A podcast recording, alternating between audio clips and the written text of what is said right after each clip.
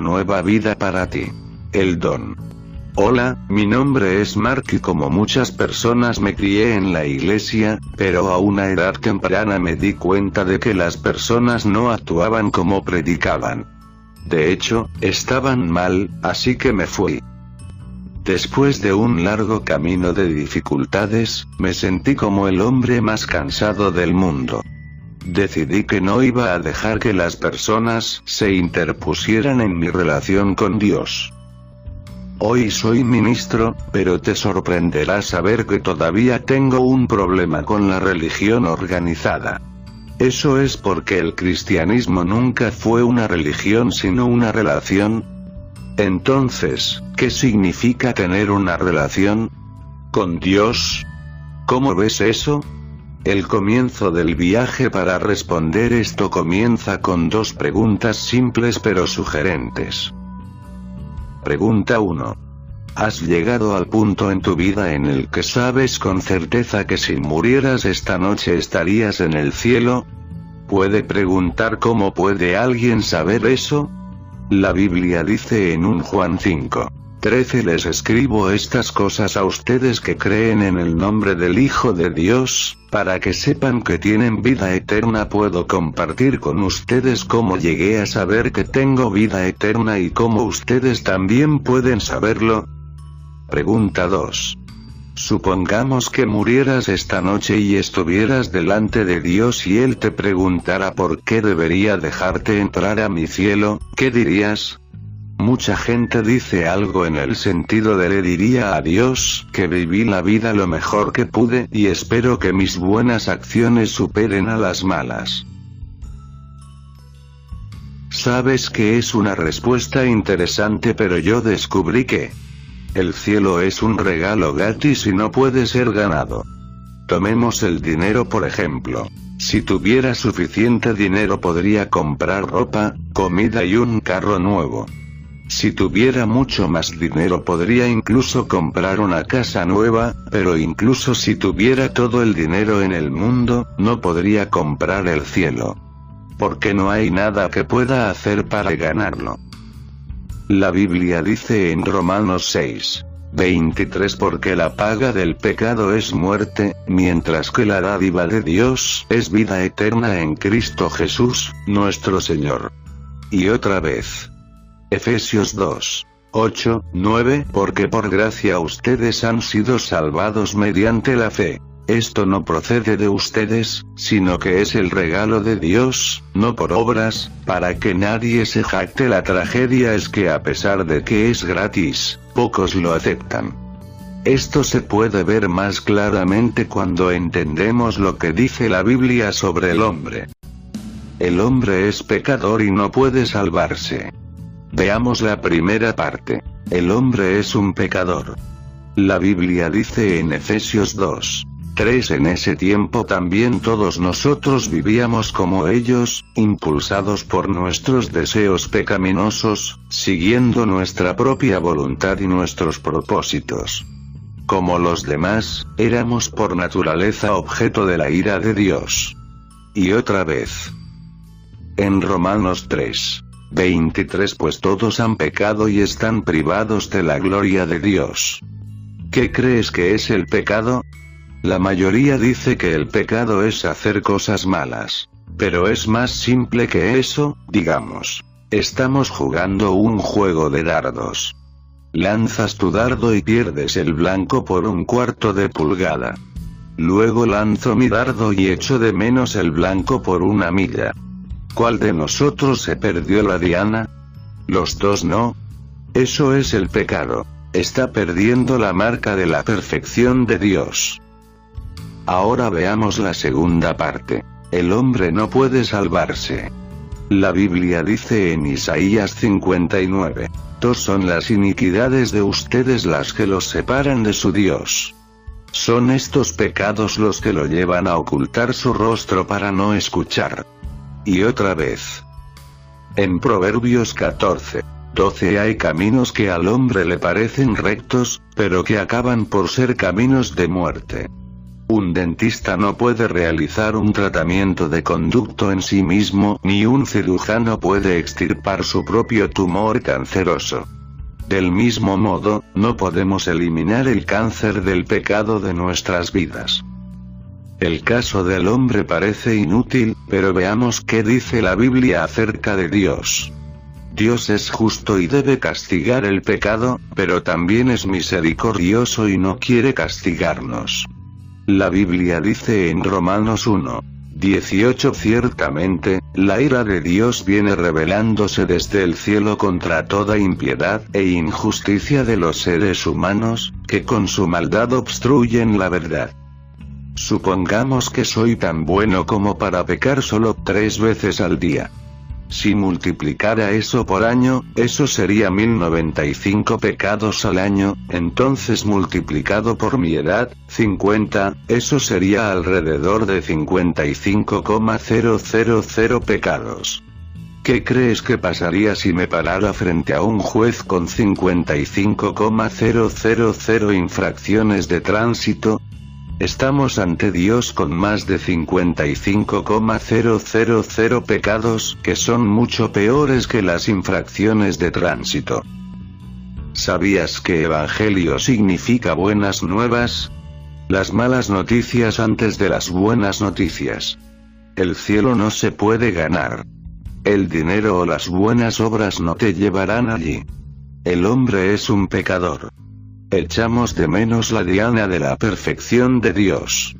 El hombre no puede salvarse a sí mismo.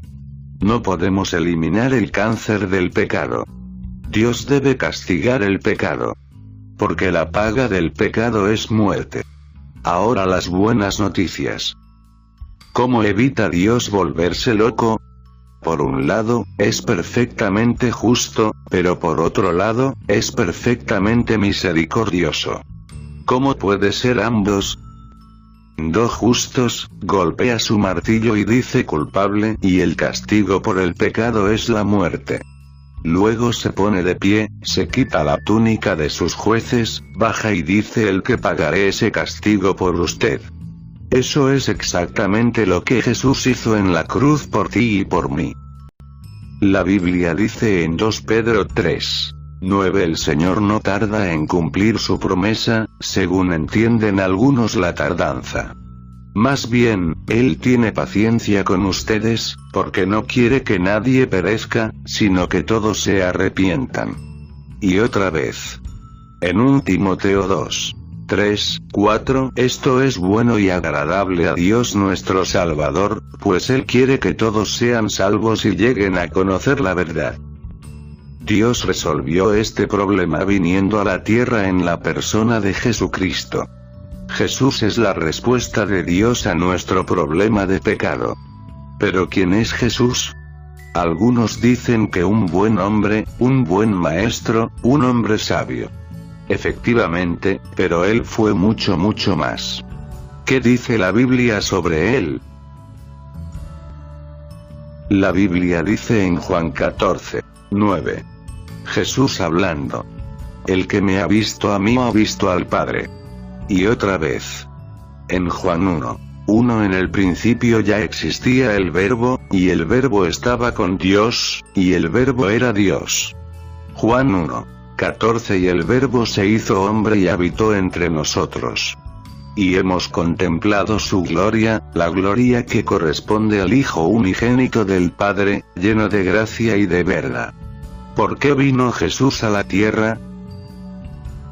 La Biblia dice en Isaías 53. 6 Todos andábamos perdidos, como ovejas. Cada uno seguía su propio camino, pero el Señor hizo recaer sobre él la iniquidad de todos nosotros. Supongamos que tiene un libro que contiene todos los pecados que haya cometido y este libro lo ha estado agobiando y separando de Dios. Lo que hizo Jesús fue que tomó tu libro y el de todos los demás y lo colocó sobre sus hombros en la cruz para que puedas pararte frente a Dios sin culpa. La Biblia dice en Hebreo 9. 22b, pues sin derramamiento de sangre no hay perdón. Y otra vez. En un Pedro 2. 24 Él mismo, en su cuerpo, llevó al madero nuestros pecados, para que muramos al pecado y vivamos para la justicia. Por sus heridas ustedes han sido sanados. Filipenses 2. 6, 8, quien, siendo por naturaleza Dios, no consideró el ser igual a Dios como algo a que aferrarse. Por el contrario, se rebajó voluntariamente, tomando la naturaleza de siervo y haciéndose semejante a los seres humanos. Y, al manifestarse como hombre, se humilló a sí mismo y se hizo obediente hasta la muerte, y muerte de cruz. Y otra vez. Romanos 5. 18 Por tanto, así como una sola transgresión causó la condenación de todos, también un solo acto de justicia produjo la justificación que da vida a todos. Obtuvo lo que merecemos.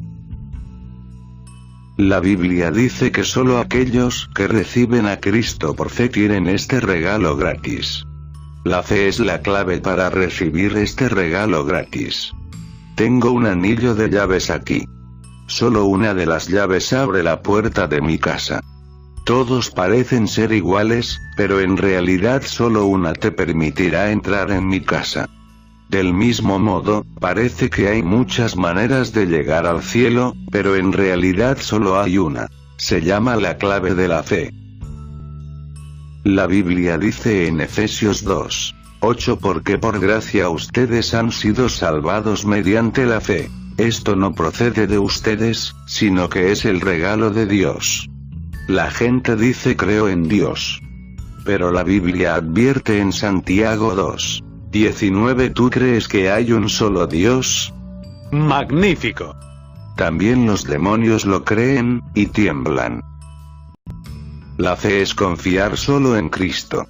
Es como la historia del gran equilibrista que tendió un cable a través de las cataratas del Niágara. Una multitud se reunió para mirarlo. Luego le preguntó a la multitud ¿Crees que puedo cruzar las cataratas? La multitud vitoreó y dijo creemos. Él cruzó con éxito las cataratas y luego dijo a la multitud ¿Crees que puedo cruzar de nuevo pero esta vez con una carretilla?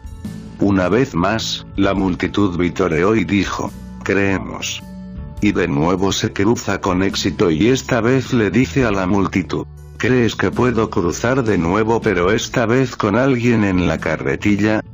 Dijo creemos. Luego preguntó, ¿quién quiere ser el primero en subirse a la carretilla? La fe salvadora es así. Se mete en la carretilla, no se para en la orilla diciendo creo. Todos tenemos que cruzar tarde o temprano, ¿quieres probarlo tú mismo o confiar en alguien que sabe lo que está haciendo? Esto es lo que está escrito sobre Jesús en Hebreos 2. 17 Por eso era preciso que en todo se asemejara a sus hermanos, para ser un sumo sacerdote fiel y misericordioso al servicio de Dios, a fin de expiar los pecados del pueblo. Y otra vez, y en Hebreos 11. 1 Ahora bien, la fe es la garantía de lo que se espera, la certeza de lo que no se ve. La fe es obediencia. La Biblia dice en Juan 3. 36. El que cree en el Hijo tiene vida eterna. Pero el que rechaza al Hijo no sabrá lo que es esa vida, sino que permanecerá bajo el castigo de Dios. La fe es arrepentimiento. La Biblia dice en Hechos 17. 30 Pues bien, Dios pasó por alto aquellos tiempos de tal ignorancia, pero ahora manda a todos, en todas partes, que se arrepientan. Es como cuando te diriges por la carretera y pierdes tu salida. ¿Qué haces? Tomas la siguiente salida para dar la vuelta y poder regresar por el camino correcto. Eso es el arrepentimiento, está cambiando. La fe es confesión. La Biblia dice en Romanos 10. 9 que, si confiesas con tu boca que Jesús es el Señor y crees en tu corazón que Dios lo levantó de entre los muertos, serás salvo. La fe es el bautismo. Parte de seguir a Cristo es el bautismo. El bautismo es una expresión externa de un acontecimiento interno. Jesús dice en Mateo 28, 19, 20 Por tanto, vayan y hagan discípulos de todas las naciones, bautizándolos en el nombre del Padre y del Hijo y del Espíritu Santo, enseñándoles a obedecer todo lo que les he mandado a ustedes. Y les aseguro que estaré con ustedes siempre, hasta el fin del mundo. El compromiso. ¿Tiene sentido todo en este folleto? Quiere comprometerse ahora y aceptar a Jesucristo como su Señor y Salvador? ¿Estás dispuesto a arrepentirte, confesar y ser bautizado? La oración de compromiso. Dios, reconozco que no he vivido mi vida para ti hasta ahora. He estado viviendo para mí mismo y eso está mal y me arrepiento. Te necesito en mi vida. Te quiero en mi vida. Reconozco la completa obra de tu Hijo Jesucristo al dar su vida por mí en la cruz en el Calvario, y anhelo recibir el perdón que me has ofrecido gratuitamente a través de este sacrificio. Confieso que Jesús es el Señor. Establece tu residencia en mi vida y sé mi Rey, mi Señor y mi Salvador. Desde este día en adelante te seguiré todos los días de mi vida. Esos días están en tus manos. Te lo pido en el precioso y santo nombre de Jesús. Amén. Si hiciste esta oración, díselo a alguien. Nota al margen. Los rituales. Rezos, ir a la iglesia por ir, y las palabras no te salvan. Solo un corazón sincero y honesto que desea que Dios lo haga.